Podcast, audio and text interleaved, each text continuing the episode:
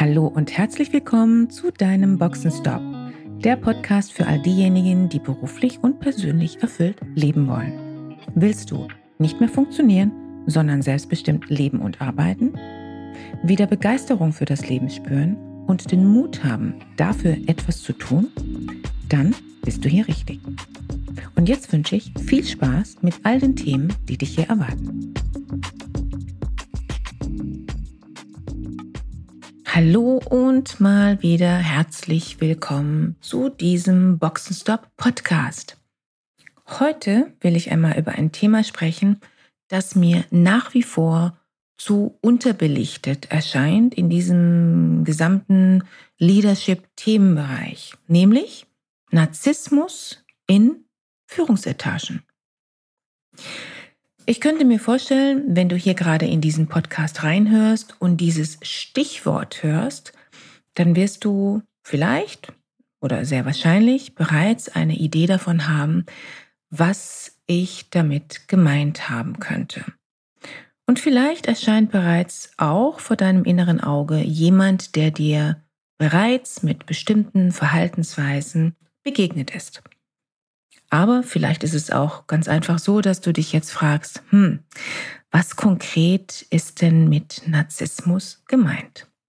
Zunächst einmal, warum habe ich für heute dieses Thema gewählt? Es ist mir wichtig. Eigentlich will ich schon eine ganze Weile darüber sprechen, aber andere Themen erschienen mir immer wichtiger. Das Thema ist jedoch nach wie vor hochaktuell. Warum? Es gibt einfach viele narzisstische Typen in Führungsrollen. Und die wesentliche Frage ist, was können wir tun? Wie können wir damit umgehen? Aber fangen wir doch erstmal ganz von vorne an. Was ist denn eine narzisstische Führungskraft, beziehungsweise was heißt denn ganz generell narzisstisch? Narzissmus bedeutet Selbstverliebtheit. Unter Psychologen gilt Narzissmus als ein Persönlichkeitsmerkmal, das in der Bevölkerung ähnlich wie Körpergröße oder Intelligenz normal verteilt ist. Ich bin wahrscheinlich genauso narzisstisch, wie du es bist, und ich gehe davon aus, in einem durchschnittlichen, ausgeprägten Maße. Die meisten Menschen liegen im Mittelfeld. Die extrem hohen oder auch extrem niedrigen Ausprägungen kommen laut, laut den Psychologen eher selten vor. Aber Narzissmus gibt es, und zwar sehr ausgeprägt. Ist denn Narzissmus gleich Selbstbewusstsein? Nein. Ein gesundes Selbstbewusstsein ist gut für die Karriere. Ein gesundes Selbstbewusstsein macht psychisch stabil und kommt gut an.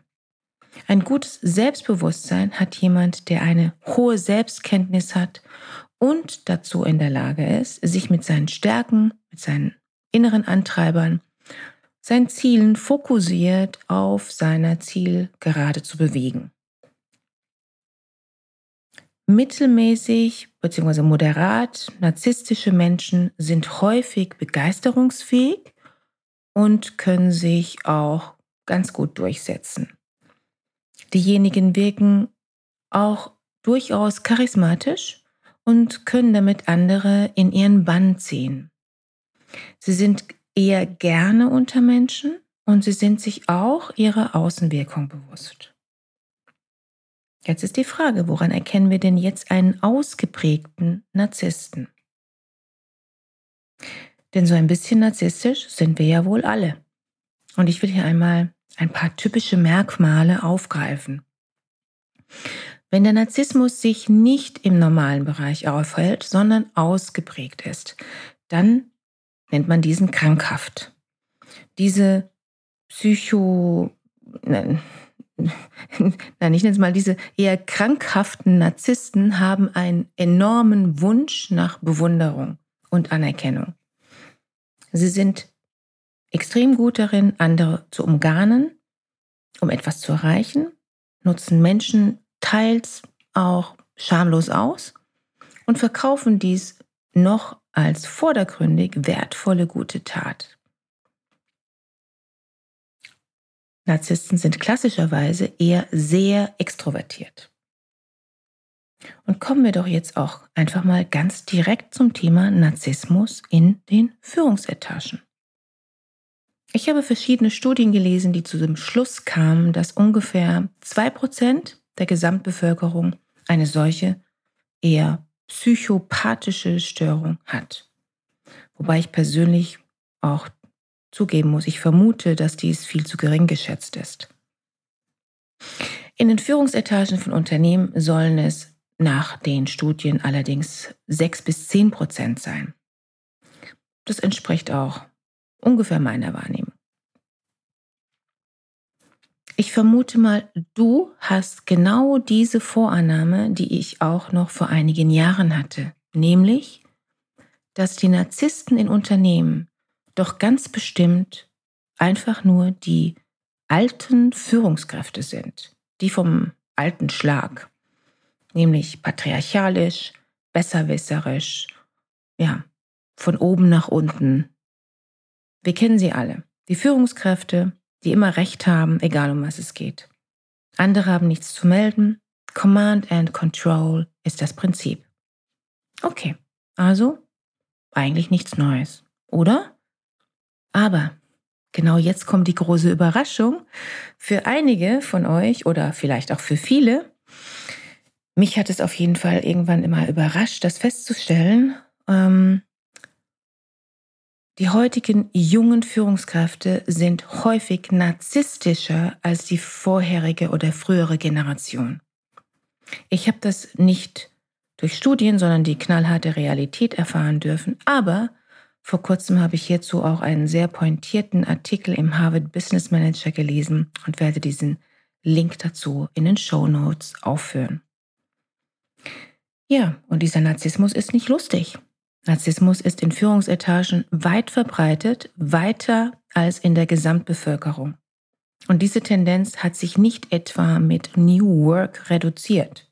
Ganz im Gegenteil. Viele Unternehmen dulden außerdem Narzissten und belohnen narzisstische Verhaltensweisen. Und ich muss hier wahrscheinlich nicht betonen, dass dadurch erst ein toxisches Arbeitsklima entsteht. Und das mit extremen Folgen für die Unternehmenskultur und für die Mitarbeitermotivation. Ich selbst habe einige Unternehmen erleben dürfen. In meiner externen Rolle als Mentorin, Coach, Facilitator, Beraterin, Trainer. Einige Kunden, die sich selbst der New Economy zurechnen, bei denen ich sehr schnell zum Schluss kam, dass es besser für mich ist, eine große Distanz zu den für mich relevanten Führungskräften einzuhalten, da diese schlechtweg, schlichtweg extrem narzisstisch unterwegs waren und sind. Nämlich manipulierend. Das heißt in der Regel unglaublich charmant, rhetorisch gewandt, andere einbindend, sehr überzeugend, aber einfach unterm Strich nur auf den eigenen Vorteil aus. Übergriffig in den unterschiedlichsten Situationen gegenüber Mitarbeitern, aber auch jedem anderen gegenüber, externen Dienstleistern gegenüber, grenzenüberschreitend. Zeit und sogenannte Availability einfordern, ohne hierfür eine Berechtigung zu haben.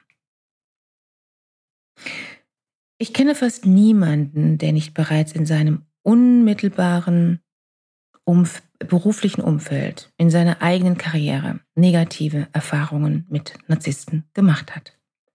Das Wichtige ist hier jedoch erstmal überhaupt das Bewusstsein zu haben, dass wir es mit jemandem zu tun haben, der hochgradig narzisstisch ist und uns versucht zu manipulieren, und zwar zu seinem Vorteil. Und um es nochmal auf den Punkt zu bringen, Narzissten handeln rücksichtslos. Vordergründig merkt man das erstmal nicht, insbesondere nicht, wenn man dafür keine Antenne hat. Vordergründig sind diese Narzissten im Interesse der anderen unterwegs oder des Unternehmens. Sie verfolgen allerdings ihre ganz eigenen Ziele und sind extrem manipulativ. Sie wissen auch ganz genau, wo die Achillesferse von jedem Einzelnen liegt, auf welche Triggerpunkte sie drücken müssen, um jemanden zu einer Aktion zu bewegen Sie wissen ganz genau, welche Einflussmethoden Sie bei welchem Mitarbeiter Kollegen oder bei welcher Führungskraft Sie einsetzen müssen, um Ihr eigenes Ziel zu erreichen. Ich habe immer wieder erlebt, wie Menschen unter solchen Narzissten gelitten haben. Extremst. In den unterschiedlichsten Branchen, ganz stark in der New Economy und natürlich auch äh, im alten Maschinenbau, branchenübergreifend. Manche Menschen, die darunter leiden, landen im Burnout, andere in der Depression. Wiederum andere kündigen, weil sie es schlichtweg nicht mehr aushalten. Aber es gibt eben eine ganz, ganz hohe Anzahl an Menschen, die halten es aus, weil sie gar nicht merken oder wissen, was da gerade mit ihnen passiert. Und sie fragen sich viel mehr oder denken sich viel mehr, es müsste wohl so in Ordnung sein. Und das ist es eben genau nicht.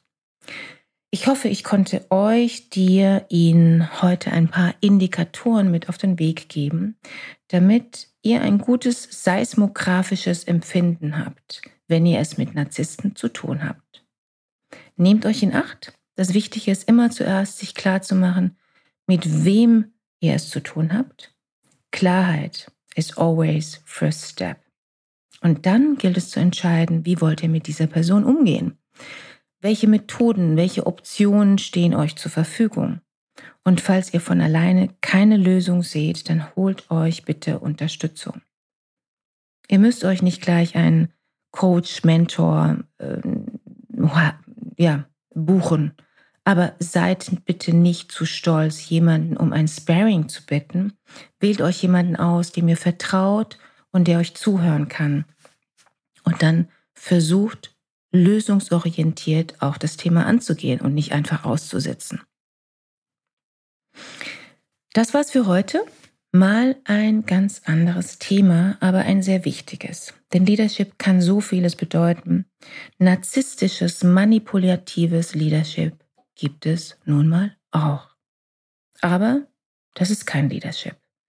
Und es ist kein Leadership, das ich unterstütze und ich hoffe, ich konnte dazu beitragen, eure, deine Antennen dafür zu sensibilisieren, dass ihr gewappnet seid.